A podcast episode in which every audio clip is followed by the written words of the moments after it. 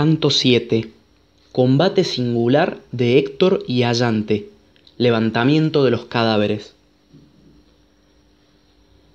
Dichas estas palabras, el esclarecido Héctor y su hermano Alejandro traspusieron las puertas con el ánimo impaciente por combatir y pelear. Como cuando un dios envía próspero viento a navegantes que lo anhelan porque están cansados de romper las olas, batiendo los pulidos remos y tienen relajados los miembros a causa de la fatiga, así, tan deseados, aparecieron aquellos a los troyanos. Paris mató a Menestio, que vivía en Arna y era hijo del rey Areito, famoso por su clava, y de Filomedusa, la de ojos de novilla. Y Héctor con la puntiaguda lanza tiró a Elloneo un bote en la cerviz debajo del casco de bronce y dejóle sin vigor los miembros. Glauco, hijo de Hipóloco y príncipe de los licios, arrojó en la reñida pelea un dardo al Ifino de Exíada cuando subía al carro de corredoras yeguas y le acertó en la espalda. Ifino cayó al suelo y sus miembros se relajaron. Cuando Atenea, la diosa de ojos de lechuza, vio que aquellos mataban a muchos argivos en el duro combate, descendiendo en raudo vuelo de las cumbres del Olimpo, se encaminó a la sagrada Ilio. Pero al advertirlo, Apolo desde Pérgamo fue a oponérsele porque deseaba que los troyanos ganaran la victoria. Encontráronse ambas deidades junto a la encina, y el soberano Apolo, hijo de Zeus, habló primero diciendo, ¿Por qué, enardecida nuevamente, oh hija del gran Zeus, vienes del Olimpo? ¿Qué poderoso afecto te mueve? ¿Acaso quieres dar a los dánaos la indecisa victoria? Porque de los troyanos no te compadecerías, aunque estuviesen pereciendo. Si quieres condescender con mi deseo, y sería lo mejor, suspenderemos por hoy el combate y la pelea, y luego volverán a batallar hasta que logren arruinar a Ilio, ya que os place a vosotras, las inmortales, destruir esta ciudad. Respondióle Atenea, la diosa de ojos de lechuza, sea así, oh tú que hieres de lejos, con este propósito vine del Olimpo al campo de los troyanos y de los aqueos, mas ¿por qué medio has pensado suspender la batalla? Contestó el soberano Apolo, hijo de Zeus. Hagamos que Héctor, de corazón fuerte, domador de caballos, provoque a los dánaos a pelear con él en terrible y singular combate, a indignados los aqueos, de hermosas grebas, susciten a alguien para que luche con el divino Héctor. Así dijo. Y Atenea, la diosa de ojos de lechuza, no se opuso. Héleno, hijo amado de Príamo, comprendió al punto lo que era grato a los dioses que conversaban, y llegándose a Héctor, le dirigió estas palabras. Héctor, hijo de Príamo, igual en prudencia a Zeus, ¿Querrás hacer lo que te diga yo, que soy tu hermano? Manda que suspendan la batalla los troyanos y los aqueos todos, y reta al más valiente de estos a luchar contigo en terrible combate, pues aún no ha dispuesto el hado que mueras y llegues al término fatal de tu vida. He oído sobre esto la voz de los sempiternos dioses. Así dijo. Oyóle Héctor con intenso placer, y corriendo al centro de ambos ejércitos con la lanza cogida por el medio, detuvo las falanges troyanas que al momento se quedaron quietas.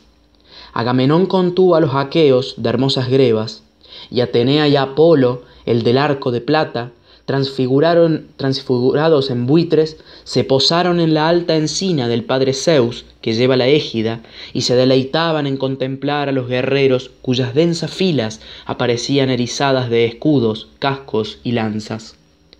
Como el céfiro, cayendo sobre el mar, encrespa las olas y el ponto negrea, de semejante modo sentáronse en la llanura las hileras de aqueos y troyanos. Y Héctor, puesto entre unos y otros, dijo, Oídme, troyanos y aqueos de hermosas grebas, y os diré lo que en el pecho mi corazón me dicta. El excelso Cronida no ratificó nuestros juramentos y seguirá causándonos males a unos y a otros hasta que toméis la torrea de Ilio o sucumbáis junto a las naves surcadoras del Ponto. Entre vosotros se hallan los más valientes aqueos. Aquel a quien el ánimo incite a combatir conmigo, adelante se y será campeón con el divino Héctor. Propongo lo siguiente, y Zeus sea testigo. Si aquel con su bronce de larga punta consigue quitarme la vida, despójeme de las armas, lléveselas a las cóncavas naves y entregue mi cuerpo a los míos para que los troyanos y sus esposas lo suban a la pira.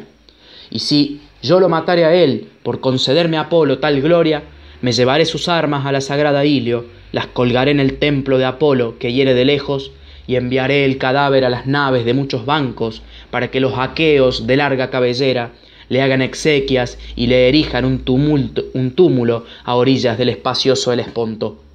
Y dirá alguno de los futuros hombres, atravesando el vinoso mar en una nave de muchos órdenes de remos, esa es la tumba de un varón que peleaba valerosamente y fue muerto en edad remota por el esclarecido Héctor. Así hablará, y mi gloria no perecerá jamás. Así dijo. Todos enmudecieron y quedaron silenciosos, pues por vergüenza no rehusaban el desafío y por miedo no se decidían a aceptarlo. Al fin levantóse Menelao con el corazón afligidísimo y los apostrofó de esta manera. Ay de mí, hombres jactanciosos, aqueas que no aqueos, grande y horrible será nuestro oprobio si no sale ningún dánao al encuentro de Héctor. Ojalá os volvierais agua y tierra ahí mismo donde estáis sentados, hombres sin corazón y sin honor. Yo seré quien me arme y luche con aquel, pues la victoria la conceden desde lo alto los inmortales dioses. Esto dicho, empezó a ponerse la magnífica armadura.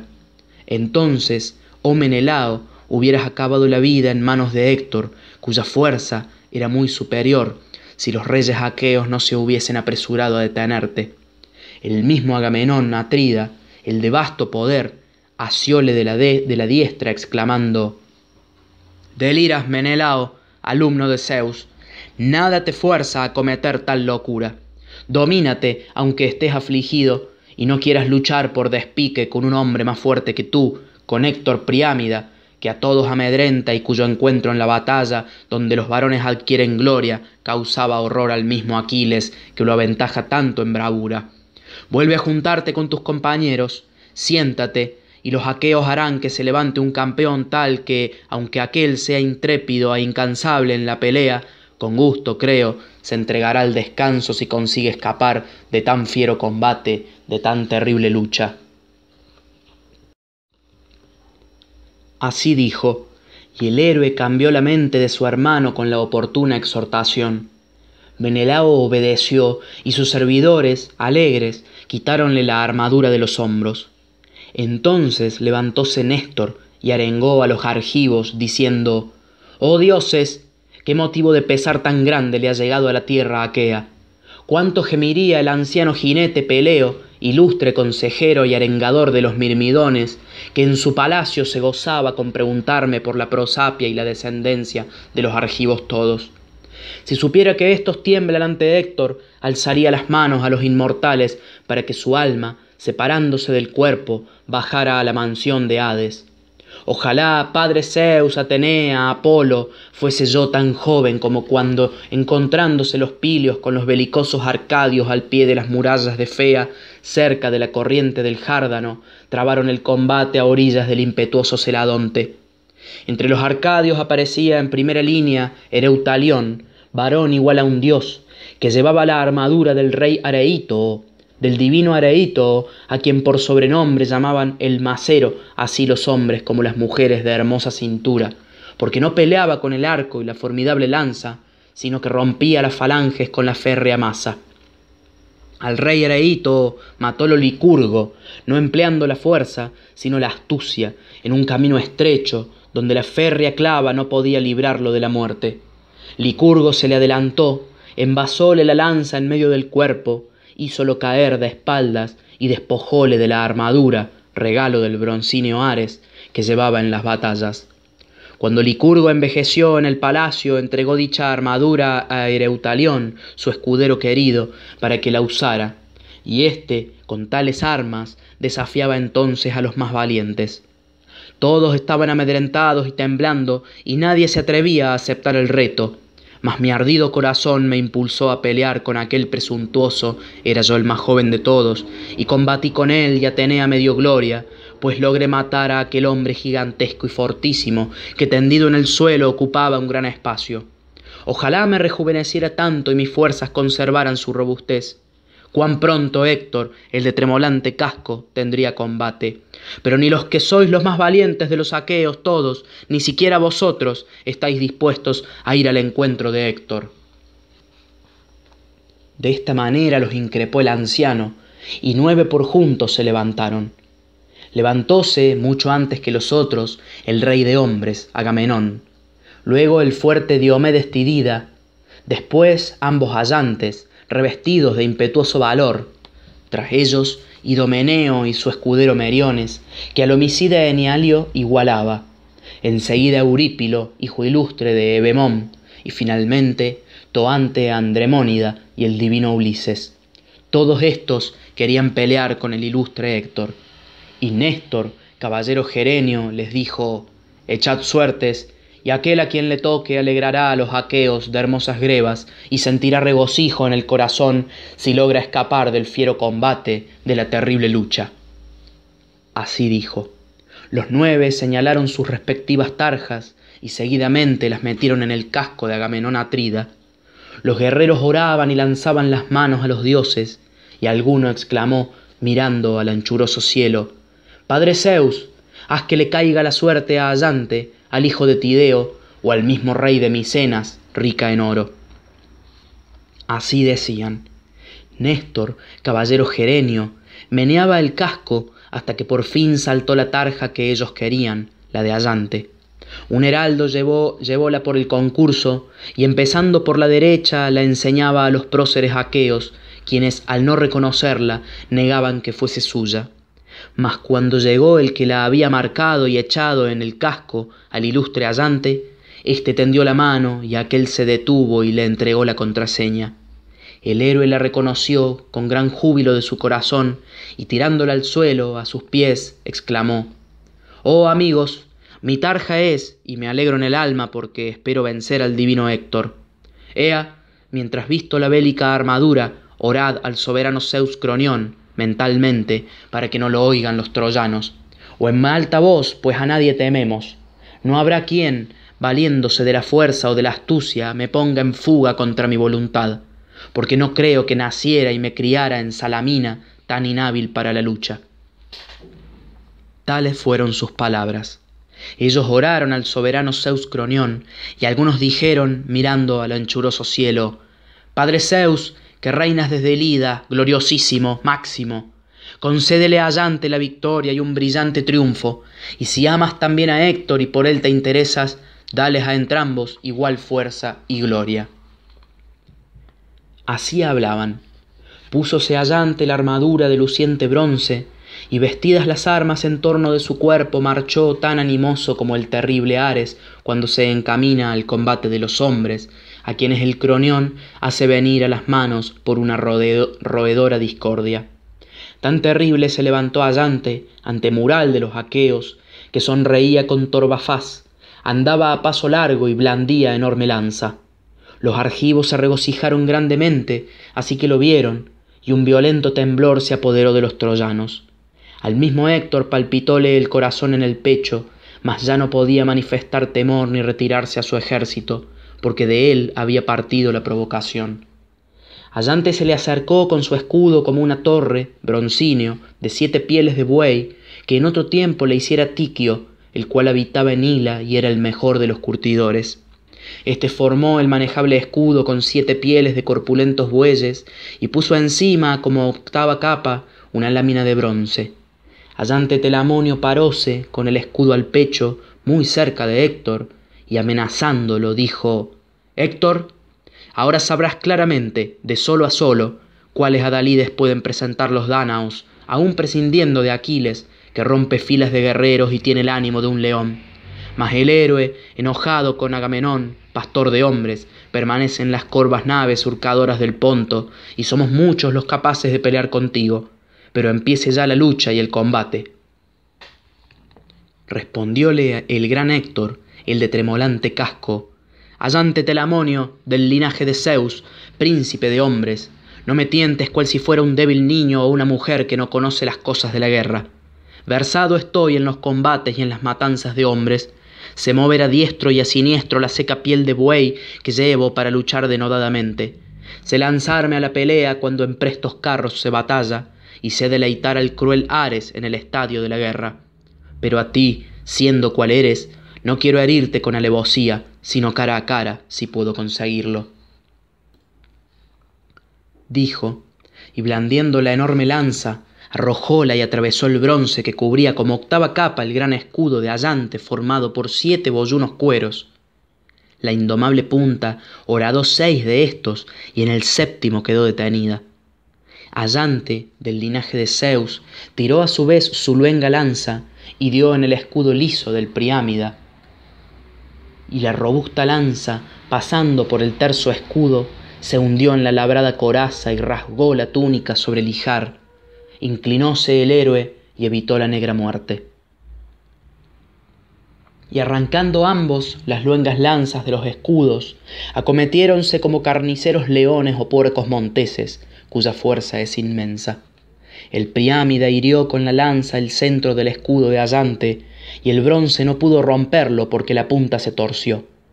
Allante, arremetiendo, clavó la suya en el escudo de aquel, e hizo vacilar al héroe cuando se disponía para el ataque. La punta abrióse camino hasta el cuello de Héctor, y enseguida brotó la negra sangre.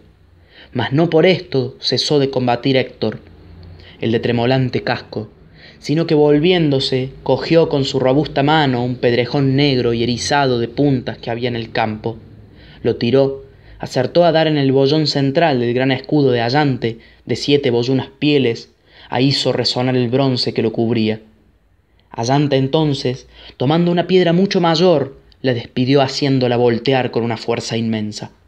La piedra torció el borde inferior del lectóreo escudo, cual pudiera hacerlo una muela de molino, y chocando con las rodillas de Héctor, lo hizo caer de espaldas asido al escudo. Mas Apolo enseguida lo puso en pie, y ya se hubieran atacado de cerca con las espadas si no hubiesen acudido dos heraldos, mensajeros de Zeus y de los hombres, que llegaron respectivamente del campo y de los troyanos y el de los aqueos, de broncíneas corazas. Taltibio a Ideo, prudentes ambos. Estos interpusieron sus cetros entre los campeones, a Ideo, hábil en dar sabios consejos, pronunció estas palabras. Hijos queridos, no peleéis ni combatáis más. A entrambos os ama Zeus, que amontona las nubes, y ambos sois belicosos. Esto lo sabemos todos, pero la noche comienza ya, y será bueno obedecerla. Respondióle allante Telamonio, Ideo, ordenad a Héctor que lo disponga, pues fue él quien retó a los más valientes, sea el primero en desistir, que yo obedeceré si él lo hiciere. Díjole el gran Héctor, el de tremolante casco, Allante, puesto que los dioses te han dado corpulencia, valor y cordura, y en el manejo de la lanza descuellas entre los aqueos, suspendamos por hoy el combate y la lucha, y otro día volveremos a pelear hasta que una deidad nos separe, después de otorgar la victoria a quien quisiere. La noche comienza ya y será bueno obedecerla. Así tú regocijarás en las naves, a todos los saqueos y especialmente a tus amigos y compañeros, y yo alegraré en la gran ciudad del rey Príamo a los troyanos y a las troyanas de rozagantes peplos que habrán ido a los sagrados templos a orar por mí. Ea, hagámonos magníficos regalos para que digan aqueos y troyanos combatieron con roedor en cono y se separaron unidos por la amistad. Cuando esto hubo dicho, entregó a Allante una espada guarnecida con argénteos clavos, ofreciéndosela con la vaina y el bien cortado ceñidor, y Allante regaló a Héctor un vistoso tahalí teñido de púrpura. Separáronse luego, volviendo el uno a las tropas aqueas y el otro al ejército de los troyanos. Estos se alegraron al ver a Héctor vivo y que regresaba incólume, libre de la fuerza y de las invictas manos de Allante, cuando ya desesperaban de que se salvara y lo acompañaron a la ciudad. Por su parte, los aqueos de hermosas grebas llevaron a Allante, ufano de la victoria, a la tienda del divino Agamenón. Así que estuvieron en ella. Agamenón Atrida, rey de hombres, sacrificó al prepotente Cronión un buey de cinco años. Al instante lo desollaron y prepararon, lo partieron todo, lo dividieron con suma habilidad en pedazos muy pequeños, lo atravesaron con pinchos, lo asaron cuidadosamente y lo retiraron del fuego. Terminada la faena y dispuesto el festín, comieron sin que nadie careciese de su respectiva porción, y el poderoso héroe Agamenón Atrida obsequió a Allante con el ancho lomo. Cuando hubieron satisfecho el deseo de beber y de comer, el anciano Néstor, cuya opinión era considerada siempre como la mejor, comenzó a darles un consejo, y arengándolos con benevolencia, así les dijo. Atrida y demás príncipes de los aqueos todos, ya que han muerto tantos melenudos aqueos, cuya negra sangre esparció el cruel Ares por la ribera del escamandro de límpida corriente, y cuyas almas descendieron a la mansión de Hades, conviene que suspendas los combates, y mañana, reunidos todos al comenzar del día, traeremos los cadáveres en carros tirados por bueyes y mulos, y los quemaremos cerca de los bajeles para llevar sus cenizas a los hijos de los difuntos cuando regresemos a la patria tierra. Erijamos luego con sierra de la llanura, amontonada en torno de la pira, un túmulo común. Edifiquemos enseguida a partir del mismo una muralla con altas torres, que sea un reparo para las naves y para nosotros mismos. Dejemos puertas que se cierren con bien ajustadas tablas para que pasen los carros y cabemos delante del muro un profundo foso que detenga a los hombres y a los caballos si algún día no podemos resistir la cometida de los altivos troyanos. Así habló, y los demás reyes aplaudieron.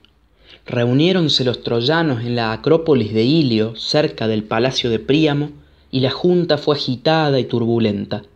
El prudente Antenor comenzó a arengarles de esta manera. Oídme, troyanos, dárdanos y aliados, y os manifestaré lo que en el pecho mi corazón me dicta.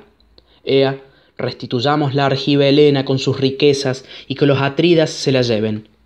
Ahora combatimos después de quebrar la fe ofrecida en los juramentos, y no espero que alcancemos éxito alguno mientras no hagamos lo que propongo. Dijo, y se sentó. Levantóse el divino Alejandro, esposo de Helena, la de hermosa cabellera, y dirigiéndose a aquel, pronunció estas aladas palabras. Antenor, no me place lo que propones y podías haber pensado algo mejor. Si realmente hablas con seriedad los mismos dioses te han hecho perder el juicio. Y a los troyanos, domadores de caballos, les diré lo siguiente. Paladinamente lo declaro, no devolveré la mujer, mas sí quiero dar cuantas riquezas traje de Argos y aun otras que añadiré de mi casa. Dijo y se sentó. Levantóse Príamo Dardánida, consejero igual a los dioses, y les arengó con benevolencia, diciendo Oídme, troyanos, dárdanos y aliados, y os manifestaré lo que en el pecho mi corazón me dicta. Cenad en la ciudad, como siempre, acordaos de la guardia, y vigilad todos.